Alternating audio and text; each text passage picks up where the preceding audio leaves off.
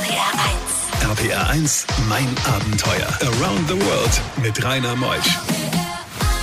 Einen schönen guten Morgen heute am letzten Sonntag des Monats Juni. Nikolai Müller ist hier. Er ist Unternehmer, kommt aus Strahlen, aus Nordrhein-Westfalen. Und er hat so viele Abenteuer erlebt, ist noch jung an Jahren, war in der Antarktis, er war in der Arktis, im Regenwald und in Afrika. Er hat den Kilimanjaro bestiegen, allerdings mit Hindernissen. Seine ganze Geschichte bis zwölf. RPR 1, das Original.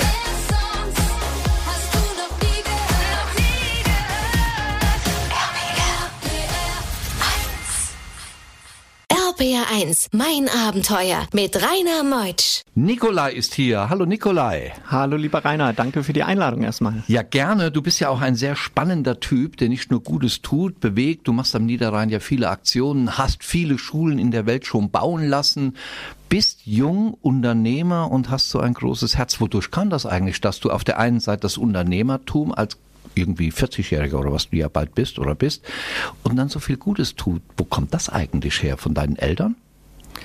Ja, ich glaube schon tatsächlich. War, war immer ein soziales Kind vom, vom Familien-Background. Ich habe eine, eine Schwester aus Korea, eine aus Indien und noch drei weitere Brüder. Und wir sind eher schon viel rumgereist. Und in meiner Karriere mit 27 hatte ich relativ schnell dann meine Steuerberaterprüfung gemacht und habe mich dann selber gefragt, war das alles in dem Leben und was kannst du vielleicht auch noch Sinnvolles im Leben machen? Und ja, habe dann angefangen zu überlegen und mein, mein Erstkontakt war mit Nepal, mit der Shanti-Lebra-Hilfe habe mich da dann erstmal engagiert. Dann ging es irgendwann weiter mit dem Kinderhospiz Regenbogenland in Düsseldorf. Und ja, durch eine kleine nette, nette Geschichte wurde ich irgendwann dann auch auf deine Stiftung aufmerksam, hat dann angefangen, Schulen zu bauen.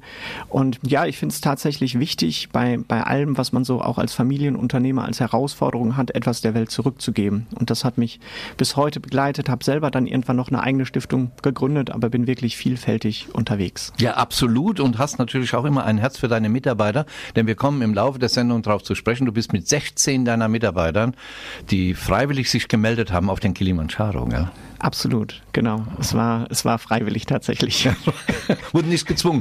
Aber genau. jeder hätte die Möglichkeit gehabt, mitzugehen, gell? Jeder hätte die Möglichkeit gehabt und es war, war tatsächlich ganz lustig, weil, weil ich bin immer ein spontanes Kind und äh, wir haben den Film, den du auch kennst, von dem Bodo Jansen gesehen und ich bin raus aus dem Kino und habe gedacht, das möchte ich eben auch machen. Und äh, es war dann ein Montag, wo ich dann den einen oder anderen angerufen habe. Wir haben flache Hierarchien bei uns im Unternehmen, aber es ist dann doch etwas ungewöhnlich, Montagmorgens von seinem Chef gefragt zu werden, ob man mit auf dem Kilimanjaro möchte, so aus dem Off.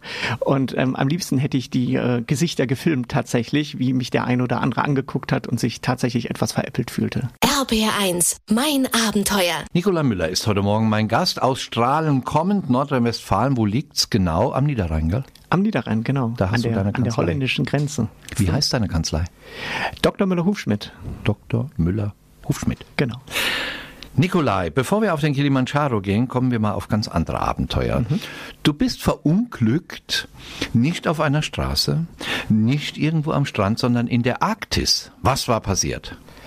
Genau, mit zarten 21 habe ich mich mit meinen Eltern auf den Weg gemacht, die Nordlichter zu schauen. Und dann haben wir eine Skidoo-Tour gemacht. Das war eine Reise, wo vornehmlich Ältere da waren. Und der Inuit, der uns geführt hatte, kam danach auf die Idee, weil ich der Jüngste in der Reisegruppe war, lass uns doch mal zusammen noch eine Zweierrunde drehen. Und dann durch die Schneelandschaft in der Arktis. Und ja, wie ich war, habe ich gedacht, das ist eine tolle Sache. Saß zwar vorher noch nie auf so einem Teil, aber dachte, naja, das Tempo ist ja prima, was wir gefahren sind. Hatte nur nicht so ganz auf dem Plan, dass er ganz begeistert war und das Tempo mal angezogen hat. Und dann sind wir wirklich durch die, durch die Schneelandschaft geheizt. Und wie es dann irgendwann bei Neuschnee kommen musste, bin ich mit meinem Skidoo umgekippt. Soweit ja erstmal nicht so dramatisch. Ich war nicht verletzt, nur mit dem kleinen Problem, dass auf einmal der Inuit weg war.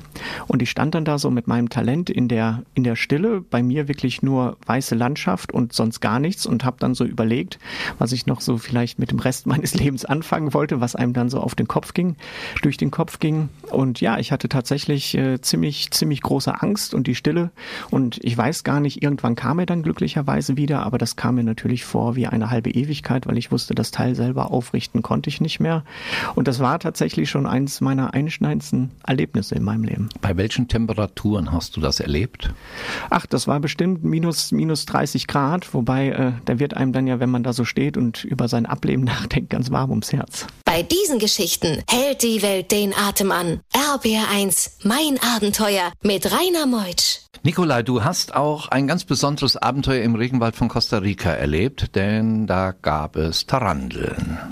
Genau, ich bin ein großer Tierfan und es bot sich an, mal eine Nachtwanderung durch den Dschungel zu machen. Und ja, nachts ist ja sehr, sehr viel im Dschungel tatsächlich los, von äh, Spinnenarten über Frösche, die man sonst auch gar nicht so sieht. Und ja, per se sind Taranteln ja eigentlich gar nicht so gefährlich, aber ziemlich groß und buschig. Und äh, dann sind wir so einen Weg gelaufen. Es waren wirklich viele Urwaldgeräusche und ja, man hat sich doch schon so vom Bauchkrummeln etwas unwohl gefühlt. Und auf einmal, wir, das war so ein Weg, muss man sich vorstellen, neben uns so ein 40 Zentimeter Hügel. Und da saß dann auf einmal eine Tarantel. Und ich schon ganz freudig mit meinem Fotoapparat. Und der Guide meinte es dann gut mit uns und meinte, naja, um die Tarantel noch besser filmen zu können, könnten wir die Spinne ein bisschen rauslocken. Soweit dann, naja, ich habe dann mit den Stirnlampen alles gesehen, doch dann kam irgendwann mal so die Ansage, macht doch bitte alle eure Stirnlampen aus. Und dann saßen wir da oder standen da mit dem Wissen, dass 40 Zentimeter von uns entfernt eine Tarantel, die ja bekanntlich auch ganz gut springen können, sitzt, wir überhaupt nichts gesehen haben und die jetzt gleich mit dem Stock geärgert wird. Und das war äh, zwar ein sehr, sehr schönes Foto geworden, hat doch aber für gewisses Bauchkribbeln gesorgt. Wie groß sind die Taranteln? Ach, es kommt, kommt ganz drauf an. Äh, das, das kommt einem ja immer wahrscheinlich größer vor, als es ist. Aber ich glaube, so 20 Zentimeter könnten es mit ausgestreckten Beinen schon gewesen sein. Und die sind buschig? Die sind sehr buschig, genau. Das alles vor der Mittagszeit jetzt.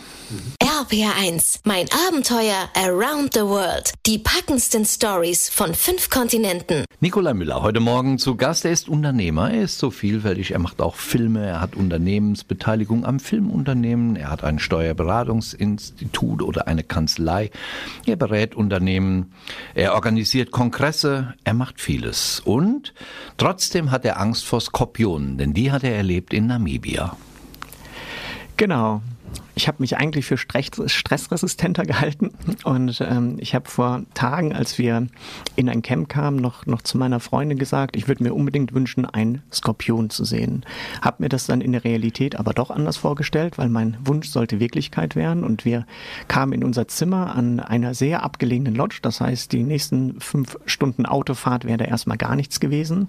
Und auf dem Moskitonetz klebte ein netter kleiner gelber Skorpion. Und ich normalerweise um kein Foto verlegen, war in der Lage dann doch relativ humorlos und fand das gar nicht so gut. Und dann haben wir relativ schnell, das waren zwei, zwei Männer, die die Lodge ähm, ja betreut haben, die das sehr lustig fanden, die kein Wort Englisch kannten und dann nur kam No Problem, my friend, haben dann den äh, Skorpion erledigt, so weit so gut. Nur die Lodges muss man sich so vorstellen, die Zimmer, die die Türen sind nicht abschließend. Das heißt, nachts kann alles reinkommen. Und ich muss gestehen, es war eine sehr sehr unruhige Nacht. Wir hatten ja von allerlei Tieren Besuch im Zimmer und das eine ist ja vom Skorpion gebissen zu werden. Das andere Problem ist aber, wenn fünf Stunden weiter kein Krankenhaus oder sonst was ist und man ja da mit sich und dem Skorpion ist, kann das doch sehr unangenehm werden. Ist ein Skorpionbiss tödlich? Es kommt auf den Skorpion an. Wir haben das dann versucht zu googeln ähm, und es ist ja meistens so, bei, bei Tieren, je schöner und kleiner die sind, desto gefährlicher sind die. Wir haben es nie abschließend klären können, ob es jetzt so war oder nicht, aber die Reflektiertheit in, ja, in dem Moment hat man nicht unbedingt. Wir gehen nach elf aufs nächste Abenteuer, nämlich auf den Kilimanjaro, fast 5900 Meter hoch. Du hast deine Mitarbeiter eingeladen. 16 haben gesagt, Chef, wir folgen dir. Und was dabei passierte, erfahren wir nach elf. RPR1. RPR 1, mein Abenteuer. Around the World mit Rainer Meusch. In der zweiten Stunde mein Abenteuer ist natürlich weiterhin Nikolai Müller hier, mein Gast. Ihm geht's ja auch gut. Er trinkt den Kaffee, er trinkt das Wasser und wird gleich weiter plaudern über seine Abenteuer. Als er seine Mitarbeiter eingeladen hatte, kommt doch mit mir auf den Kilimanjaro. Also dieses Gesicht hätte ich gerne mal montags gesehen, als er das den Mitarbeitern sagte. Was werden die verwundert geguckt haben? Nee, nee, nee, unser Chef. Was hat er wohl genommen, dass er das sagt? RPR 1, das Original.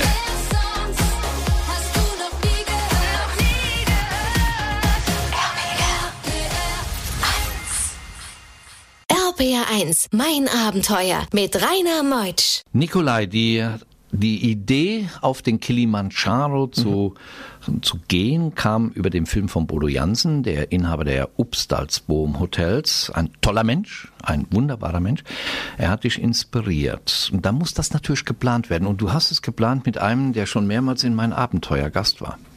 Genau, dem, dem lieben Hubert Schwarz. In, inspiriert von der Sache, eigentlich keine Ahnung von Bergen. Ich fand das zwar immer sehr faszinierend, bin aber selber noch nie gewandert und suchte natürlich äh, ja nach jemandem, der uns da vielleicht sicher, sicher durchbringt. Und dann bin ich auf den Hubert gestoßen und dann haben wir das wunderbar geplant. Wir hatten als Vorbereitung die Zugspitze, mal so als kleine, kleine Testvariante. Und ja, dann auf der Zugspitze waren wir sogar mit 30 Leuten, aber wir haben uns viele Gedanken gemacht. Äh, jeder durfte theoretisch mit, muss musste natürlich aber auch fit sein, weil es auch eine große Verantwortung ist, da jeden heil hochzubringen. Und dann sind wir die Wochenenden immer gewandert. Äh, wir selber waren noch, noch in der Höhenkammer, aber am Ende kann man sich natürlich auf so ein Abenteuer nicht so vorbereiten, weil, weil man gar nicht weiß, wie sich das anfühlt. Tja, das fühlt sich sicher dramatisch an. Ihr seid dann nach wohin geflogen? Tansania oder Kenia? Genau, wir sind nach Tansania geflogen, sind Sonntagabends angekommen und sind Montagmorgens auch schon direkt losgewandert. Es geht ja los, wir haben die Machame-Route genommen mit dem Regenwald. Ja, und der hat seinem Namen auch gleich mal alle Ehre gemacht. Und äh, es hat wirklich wahnsinnig geschüttet, auch wenn es nur eine Stunde war. Aber danach war auch wirklich die Erstklamottenausrüstung komplett nass und unser erstes Zelt war über 3000 Meter, sodass die Klamotten auch wirklich nicht mehr trocken wurden. Und ich für mich persönlich habe so meine erste Garnitur dann wirklich von Zeltcamp zu Zeltcamp immer nass weitergetragen, was nicht unbedingt angenehmer wurde. RBR1, mein Abenteuer. Wir sind mit dem Unternehmer Nikolai Müller aus Strahlen unterwegs am Kilimanjaro. 16 seiner Mitarbeiter haben gesagt, jawohl Chef, wir folgen dir, wir lassen dich nicht alleine. Du hast deine Lebensgefährtin, die Lea, noch mitgenommen und dann ging's ab an den Berg. Der Berg hat ja 5900 Meter. Wie viele Tage braucht man eigentlich, um nachher wirklich oben auf der Kappe zu stehen? Wir sind Montag angefangen, Donnerstag war der Gipfelsturm. Wir sind dann immer bis abends gewandert und der letzte Tag ist deutlich der anstrengendste. Es war immer um 6 Uhr, sind wir meistens aufgestanden. Dann gab es zwei Waschschüsseln, weil wir haben extra die Zeltroute genommen, wo es, weder Duschen noch Toiletten gibt. Eine Toilette wurde dann, wurde dann immer mitgeschleppt, eine wunderbare Chemietoilette. Und am letzten Tag sind wir die Breakfast Wall hochgelaufen. Die Breakfast Wall, die Baronco Wall, wenn man die sich so anguckt, das sieht wirklich aus wie eine Steilwand, wobei das von den Kletterpassagen schon großen Spaß gemacht hat. Sind dann nachmittags angekommen beim letzten Camp vor der, vor der der Gipfelnacht, wo es wirklich schon sehr, sehr kalt war und Eisregen war, haben dann gegen 19 Uhr noch unser letztes Abendessen genommen. Was isst man? Tatsächlich äh, war das Essen da sehr, sehr gut. Das, da, da gab es gefühlt alles von, von Nudeln über Krebs, über, über Porridge. Also das war Wahnsinn. Wer macht das? Wir hatten ein relativ großes Sherpa-Team mit und auch verschiedene Köche und wir waren wirklich wunderbar versorgt. Wir, wir haben immer viel warmen Tee getrunken, Kaffee, es gab Popcorn sogar. Also wirklich nah, nahezu luxuriös für die Umstände.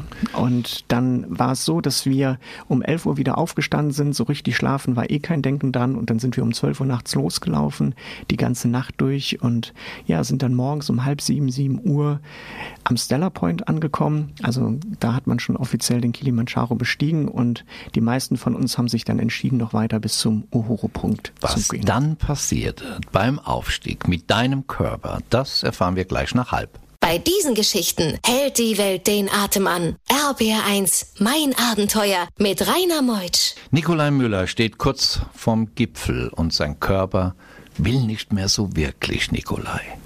Genau, der Aufstieg war verhältnismäßig gut. Da war ich überrascht, sehr, sehr fokussiert und dann standen wir da oben. Es war mittlerweile hell und ich kann mich noch positiv an das Foto erinnern, was wir gemacht haben. Und danach muss ich sagen, ging es steil abwärts. Jetzt verbindet man ja mit der Höhenkrankheit viel Kopfschmerz und Übelkeit. Das hätte ich dem Ganzen tatsächlich vorgezogen, was passiert ist, weil ich bin auf eine andere Art höhenkrank geworden, dass ich meine komplette Koordinationsfähigkeit verloren habe.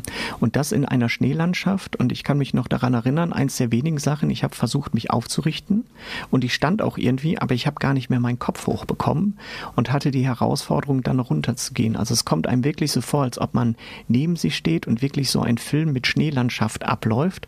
Das war doch schon deutlich unangenehm, weil hätte man sich an der einen oder anderen Stelle da vertreten, dann wäre es doch relativ steil abwärts gegangen. Wie steil? Ich kann es gar nicht sagen, aber ein paar hundert Meter sind das. Also das hätte wahrscheinlich kein Happy End Charakter genommen. Boah, Nikolai, wie viele deiner Mitarbeiter haben es bis ganz oben hingeschafft? Bis ganz oben waren es nachher zehn äh, doch genau zehn, bis zum Stella waren es drei. Und einer hat sich leider schon bei der Broncoval so den Fuß zerlegt gehabt, dass er, dass er absteigen musste. Und zwei haben es über 5000 geschafft. Also das heißt wirklich von dem ganzen Team eine tolle Leistung, auch vor dem Hintergrund, muss man sagen. An dem Mittwochabend dachte ich echt in dem Zelt, ich wäre in einem Lazarett gelandet. Das heißt wirklich von Schnupfen, Übel gehabt, Durchfall war alles dabei. Also dass diese Truppe sich dann nachher noch so hoch gekämpft hat, war wirklich der absolute Erbrechen Wahnsinn. auch. Erbrechen auch, einer unserer Filme. Wir haben, wir haben einen Film darüber gedreht, eine, eine kleine Dokumentation und einen unserer Filmer, muss man wirklich so sagen, der hat sich den Berg so ganz platt gesagt hochgekotzt. Boah, und dann, wenn man oben steht, was ist es für ein Gefühl? Es ist doch surreal. Ähm, also wir waren wahnsinnig froh, das zu machen, aber man ist natürlich auch erschöpft, weil man, weil man wirklich schon einen ganz, ganz langen Weg in den Beinen hat. Ich kann mich noch an eine wunderschöne Gletscherlandschaft erinnern und es ist auf jeden Fall befreiend. RPR1, mein Abenteuer around the world. Die packendsten Stories von fünf Kontinenten. Im letzten Talk, mein lieber Nikolai Müller, ja, sollten wir auch mal drauf zu sprechen kommen, ähm, kann man das eigentlich nachvollziehen in einem Film, in YouTube, das, was ihr gemacht habt? Du hast das so wunderbar in Worte eben alles gefasst. Das wird man auch gern mal visuell sehen. Ein klares Jein. Also wir haben einen Film gemacht und ich glaube auch, dass, dass der uns oder ich selber habe ihn ja nicht gemacht, sondern, sondern unsere Filme sehr, sehr gut gelungen ist und gerade mit Musik sehr, sehr emotional aufgeladen. Es ist aber trotzdem so und alles andere wäre, wäre eine Lüge, wenn man das doch selber mit den Höhen und Tiefen erlebt hat, ist das doch immer was anderes. Wobei die Schönheit, ja, und, und diese Up und Downs kommen, glaube ich, in dem Film schon sehr, sehr gut rüber. Gibt es eine Homepage, eine Website, wo man mehr Informationen über dich und deine Aktivitäten findet, über Nikolai Müller, den jungen Mann aus Strahlen? Genau, es gibt ganz verschiedene. Das ist einmal die cleverführen.de, was du vorhin schon gesagt hast, was unter anderem eine Filmproduktionsfirma ist, die auch meine eigenen Bücher vertreibt und Konferenzen organisiert. Ansonsten, wenn man meinen Namen googelt, ich bin von Xing über LinkedIn, über Facebook überall ganz gut vertreten und da poste ich auch regelmäßig Sachen, was mich so umtreibt. Was hast du für Bücher geschrieben? Bücher habe ich vorwiegend geschrieben über Werte. Das heißt, bin ja selber Familienunternehmer und das ganze Thema werteorientierte Führung liegt mir sehr am Herzen. Was hat es damit auf sich, wenn man ein verantwortungsvoller Chef ist? Das Thema Vertrauen, das Thema Mut, ganz unterschiedliche Sachen.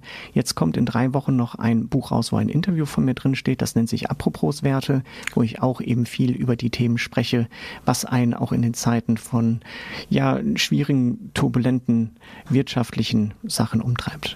Googelt einfach mal Nikolai Müller aus Strahlen. Und Strahlen wird geschrieben mit AE, sollte man noch sagen. Ne? Genau. Ja, das heißt mit Strahlen am Niederrhein liegt das Ganze. Danke, dass du da warst. Danke ja. für die Einladung. Und äh, Gruß an dein Team. Großartiges, was dein Team geleistet hat, unter deiner Führung und unter der Führung von Hubert Schwarz. Wunderbar, Nikolai. Ich danke dir, das werde ich machen. www.clever-führen.de. Mehr Infos darüber und nächste Woche kommt Katharina Alsbach zu uns. Sie hat sich nach dem Abi direkt verpflichtet, ein Jahr in Uganda zu leben und hat dort in einem Gesundheits gearbeitet. Unter anderem hat sie sich um HIV-Patienten gekümmert. Spannende Geschichte. Ich bin Rainer Meutsch und wünsche euch einen schönen Sonntag. Tschüss.